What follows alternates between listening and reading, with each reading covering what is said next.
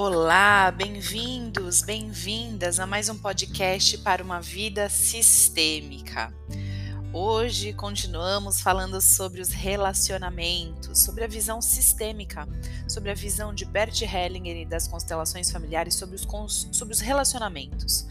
Nós estamos aí focados nos relacionamentos de casal, por conta aí do Dia dos Namorados, que chega aí no final de semana, mas a ideia é que a gente também leve esses ensinamentos para todos os outros é, relacionamentos é, da vida humana, né? Nós com nossos filhos, nossos pais, nossos colegas, mas vamos aqui focar nos nossos parceiros e parceiras. Bom, uma das coisas que tem uh, aparecido muito lá nas caixinhas do Vida Sistêmica são a, a, é a dificuldade do equilíbrio, das trocas num relacionamento. Vocês sabem, já contei aqui para vocês, mas para quem está chegando agora, a lei do equilíbrio é uma das três leis básicas das constelações familiares, ou seja, é aquela balança eu preciso dar e receber nas trocas que eu faço com a vida, com meus pais, com as pessoas que eu me relaciono, com o meu trabalho, com o meu chefe, de uma maneira equilibrada. Eu dou e recebo na mesma uh, proporção, na via dupla né, de trocas, uh, e isso é muitíssimo importante. E Bert traz que o amor verdadeiro, o amor que se sustenta, o amor que se desenvolve, que floresce, só pode acontecer por meio do equilíbrio desta relação.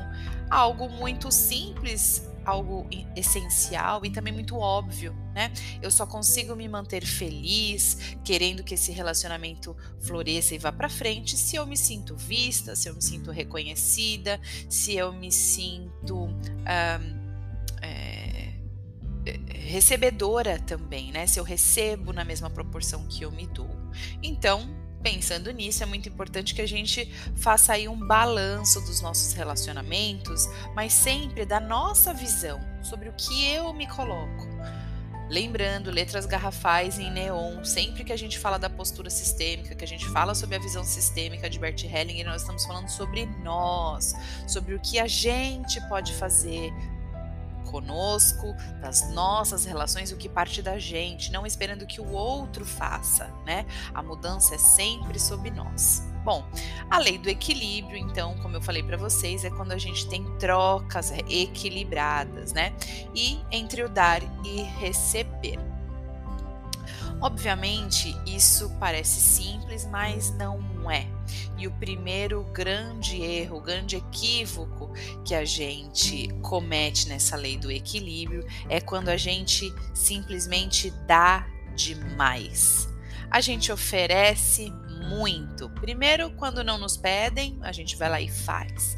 A gente dá conselho quando ninguém quer saber, a gente faz um favor é, porque a gente acha que aquela pessoa está precisando muito daquilo, a gente dá a nossa opinião e quando não foi pedida, então a gente dá muito. Uh, e existem dois motivos pelo qual a gente dá muito ou a gente aprendeu dessa maneira com os nossos pais, com a nossa mãe, principalmente nós mulheres, a sempre dar, a sempre nos doar, a sempre ter mais e mais energia para dar.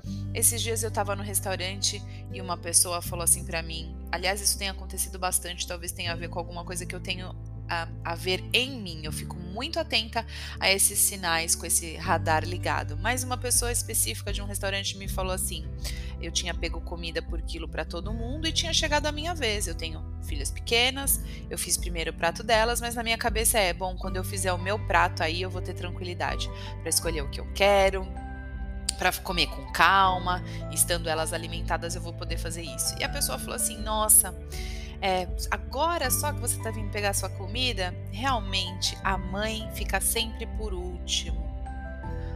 Aquilo é tão normal, a gente fala isso tão normalmente, mas me incomodou tanto, eu não quero ficar por última. Não é assim, eu não me deixei por última porque eu não me amo, porque eu não gosto de mim. Eu deixei porque eu dou sempre as minhas filhas primeiro. Os pais é, são realmente uma exceção nessa lei do equilíbrio. Isso eu já quero deixar aqui claro para vocês.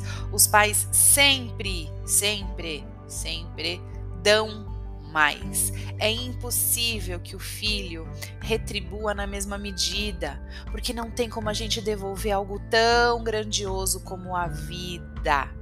Não existe, você não consegue virar para trás e devolver vida para os seus pais. E quando a gente se dá conta disso, é uma mudança muito grande de chave também na nossa vida, na nossa concepção de mundo, porque a gente consegue, enfim, perceber que a gente recebeu o essencial, que a gente recebeu o suficiente e aí a gente pode doar, sim, aí sim, via de regra para os nossos filhos, sem essa, sem esse peso de querer algo em troca. Bom, mas existem muitas pessoas também que dão muito como uma forma de aprovação. A gente quer dar muito porque a gente quer ser querida, a gente quer ser reconhecida, a gente quer ser maravilhosa. E aí, como que fica? Qual é o resultado da pessoa que recebeu muito? Mesmo sem ter pedido, porque a gente foi lá e jogou um monte de coisa, de expectativas, a gente deu um monte de presente, a gente fez coisas sem a pessoa pedir, achando que ela precisava. Bom, a pessoa que recebeu demais se sente, obviamente, em dívida nessa relação. Poxa, como que eu faço com tudo isso que eu ganhei? Eu não tenho forças para devolver, para retribuir. Para mim isso não é normal, para mim isso não é natural. Eu tenho dificuldade. Eu estou envolvido em outros problemas nesse momento, eu não consigo fazer uma troca equilibrada.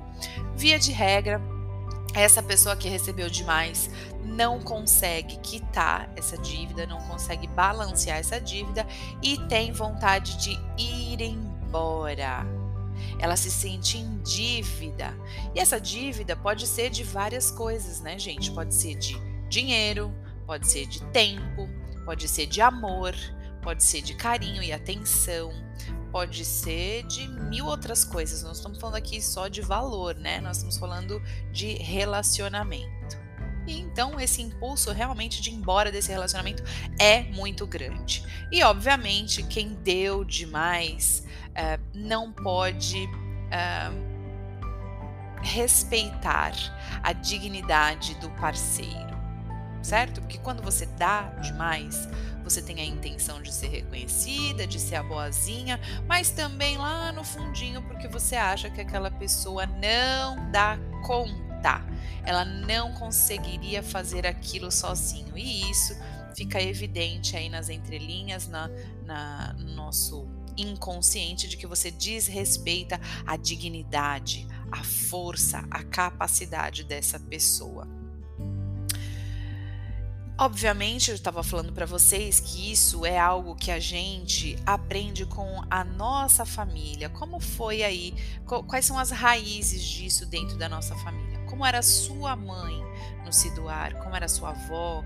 Como eram as mulheres da sua família? Elas davam muito e esperavam muito né? Muitas pessoas, eu vejo muito isso na minha família, é essa doação na expectativa que o parceiro veja isso, se dê conta disso e devolva. Mas ela não fala nada, geralmente a gente não fala nada, a gente espera que o outro se dê conta e devolva pra gente. O que é, gente, um grandíssimo erro. Como que o outro vai saber o que ele pode fazer por mim? E aí é um outro ponto muito importante do relacionamento, do equilíbrio nos relacionamentos. O que eu dou tem a ver comigo e o que eu recebo também. Então, de novo, a gente volta na questão do autoconhecimento. Via de regra, eu e meu marido temos jeitos muito diferentes de valorizar essa troca. Meu marido é um bom cozinheiro e eu não gosto de cozinhar. Então, quando ele cozinha para nossa família, para ele é algo muito simples, porque é algo automático, mas eu me sinto extremamente uh, valorizada, eu me sinto feliz quando eu não tenho que fazer isso, e aí, por consequência, é um exemplo muito simples, mas ele odeia lavar louça e eu faço aquilo com muita alegria e a gente equilibra esta atividade da casa.